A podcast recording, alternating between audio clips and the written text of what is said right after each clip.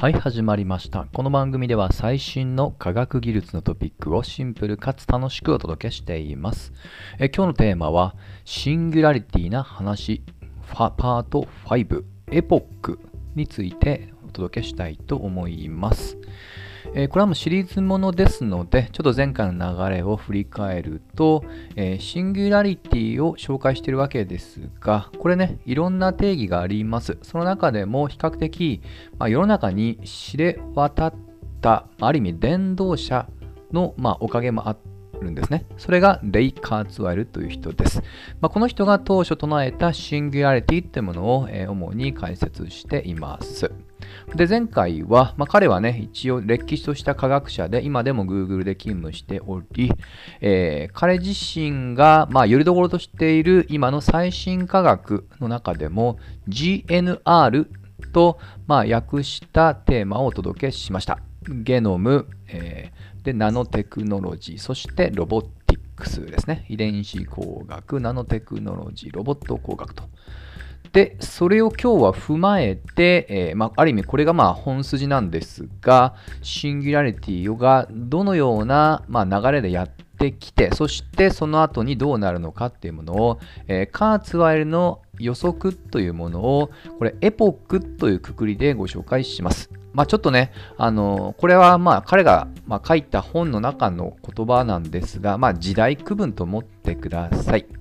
大きく6つから構成されていき、これからそれを順番に話していきます。まあ、ただね、ちょっと一部ね、なかなかこれ科学なのっていうね、あの首をかしげるような、まあ、箇所も特に最後出てきます。まあ、基本的にはね、ま、書籍ってことの意味合いを崩さない程度に、ま、意訳して話してはいますけど、あくまでまあ彼の予測というね、点だけご理解ください。ではまずはエポック1から。えー各タイエポックで、まあ、タイトルがあります。エポック1では物理と科学というタイトルです。で、これもスケールは実は宇宙が誕生してから地球が生まれるまでを指すと。まあ、いきなりね、ぶっ飛んだ話から始まりましたけども、まあ、言い方変えるとやっぱシンギュラリティってのはそれだけ広いスケールを見た、まあ、流れだと思ってください。まあ、138億年前ぐらいにいわゆるインフレーションビッグバンっていうの流れで宇宙が膨張していく。そうなっていくと冷えていき、バラバラだった素粒子が、えーまあ、素粒子間の、まあ、力と呼ばれているね、大体4種類の力がありますよね、世の中。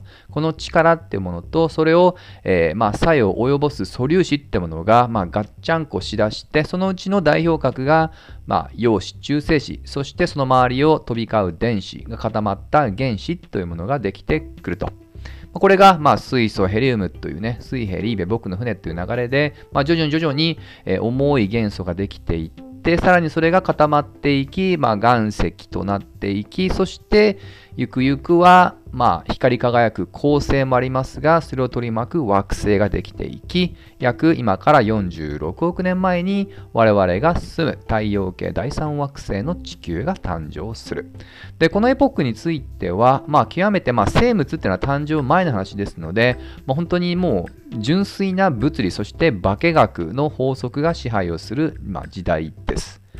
そこれで次のエポック2に行きます。タイトルは生命。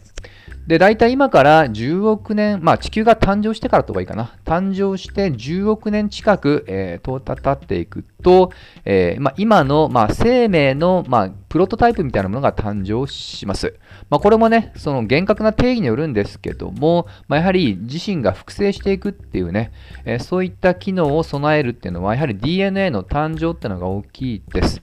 で、それは、まあ、これもね、因果関係は厳格にはまだ分かりませんけども、まあ、生命らしいものがね、飛躍的に育ったのは、まあ、やはり、えー光合成による酸素濃度がぐっと高まってから、まあ、そこからね、まずは単細胞、そして今度は多細胞生物っていう流れで、生命自身がこの DNA というね、地獄性機能を通じて、まあ、進化をしていくわけでございます。そしてエポック2が進んでいくと、まあ、多細胞の中で高度な仕組みを持つ、えーまあ、生物が生まれていき、エポック3に移る。エポック3のタイトルは、もう一言、脳です。まあ、もうちょっと言うと、えーこの生物、まあ、生命体もしくは生物の中で、えー脳という、まあ、神経細胞の塊でできたようなものがね、えーできていくものが生まれます。この脳の特徴というのは、それまではどちらかというと、まあ、反射神経あ、まあ、反射みたいに何かね、外部環境に対してもう単純に反応していく。で脳は、えー、受けたその各身体が受けた感覚をそれこそセンサーとして一旦脳に集めてでそれを、えー、判断という形でフィードバックして各身体に命令を下すまあ、もちろんね、そういった単純なものだけじゃないんですけど、いずれにしましてもそういった、まあ、コントロールタームのない役割っていうね、そういった仕組みを持つ、えー、生物ってものが生まれていくわけで、まあ、その究極体が現時点では人間ってことですね。ですので、このエポックについては基本的には人間が生まれるまでの生物の進化のことを指していると思ってください。で、これカーツワイルはね、一つだけ、まあ、注釈といいますかね、あの、これ一般論で言うと、エポック1で触れた物理学でよくあの、エントロピー増大則っていうのがあるんですね。まあ、要は、あの、まあ、何もかもね、最終的には、まあ、時間が経っていくと、無秩序度合いが高まっていくっていうね、まあ、法則です。で、生命っていうのは、まあ、秩序だった存在なので、一見反するように見えるんだけども、あくまで正し書き付きであって、、えー、この開放系、まあ、閉鎖系と開放系っていうね、このエントロピー増大の、まあ、範囲ってもの定義の仕方によっては、秩序だったことができるよと。で、これは実は、えー、彼が唱えたわけじゃなく、えー、これあのイリア・ブリコジンという方が唱えた三一構造理論というものがまさに同じようなことを言っているので、まあ、それを一応ね、まあ、指示といいますかね、えー、論拠として挙げていると。まあ、いずれにしましてもね、細かいことはともかくとして、エポック3で、まあ、人間、が、まあ、代表的な、まあ、脳をね、えー、司る生命体が、まあ、生物が生まれるわけです。次のエポック教になっていくと、今度はテーマがテクノロジーですね。これで現代にやってきました。ただ、スタートはあくまでまだ人類が誕生したばかりですので、まあ、脳が発達した生物ですよね。この時点では、まずはネアンデルタールとかディンスマといったった我々の、まあ、ホモ・サピエンス以外もいますけど、まあ、最終的にはね、地球全体に、えー、まあ、あの進出をした我々ホモ・サピエンスだけが生き残って今に至る。そして、ご存知の通り、言語、宗教、道具、社会化、まあ、例えば家族作るとか集落作るとかね、あとはまあ、文字とかですかね、まあ、要は文明化っていうのが進んでいって、で、まあ、特に、え、大体中世以降ですかね、えー、科学、サイエンスってものが発達することによって、えー、まあ、発明的なものが加速度的に、ま、増加をしていって今に至るっていうところです、えこういった過程の中でどんどんどんどんテクノロジーが進化をしていってゆくゆくは我々の能力をはるかに超えるようなものが生まれつつあると。そこに至る直前までがこのエポック4のテクノロジーです。そして、えまあ、まさに現代がこのエポック次の5の初めの段階と言われています。テーマがテクノロジーと人間の知能の融合です。はい。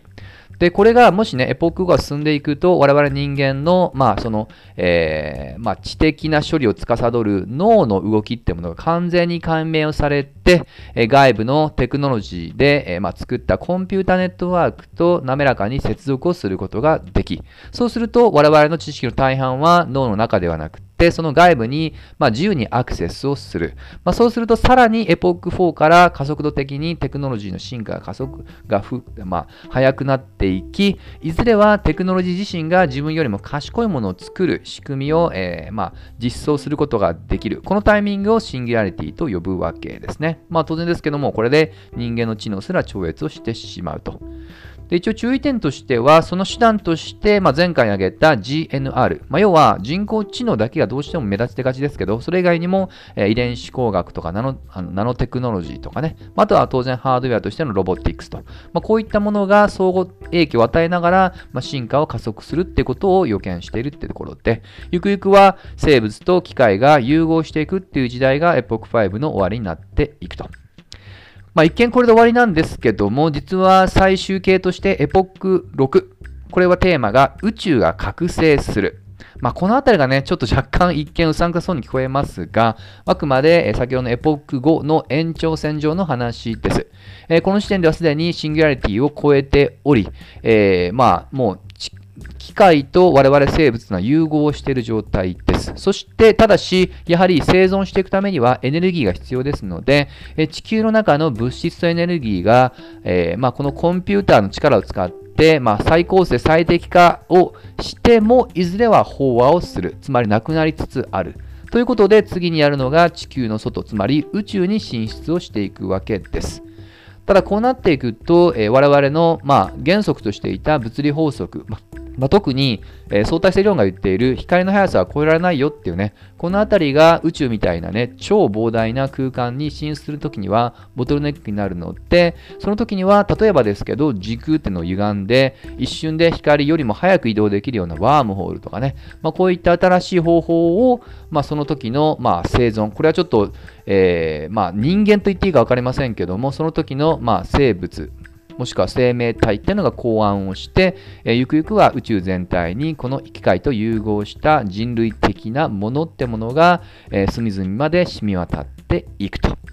というのがね、えー、まあ、大雑把ですけども、カーツワイルが次長、えー、シンギュラリティは近いというね、本の中で言ってる流れです。まあちょっとね、喋っていてもやっぱ改めて思ったんですけど、やはりどうしてもエポック後、特に6あたりからね、なかなか直感的に感情的に受け入れにくいのかなと思います。まあ、ただね、ちょっとで裏を返して言うと、まあそれこそがまさにこの収穫、えー、収穫加速と前々回触れた通り、我々がやはり想像がもうしにくいような今加速化する世の中になってるよってことの、まあちょっとある意味証拠かなとも思います。まあ予測できるんだったらそれはちょっとね、シンギュラリティじゃないっていう言い方もできるので、まあまずはね、この予測っていうのがちょっと現実話を戻すと、まずは今の生成系 AI ブームの中で、まあ、改めてね、ちょっと見直してみて、もし、もう組織、まあ、もっと言うと、その個人としてね、できるものがあるんだったら、備えられるものがあるんだったらね、やってみたいなとは思います。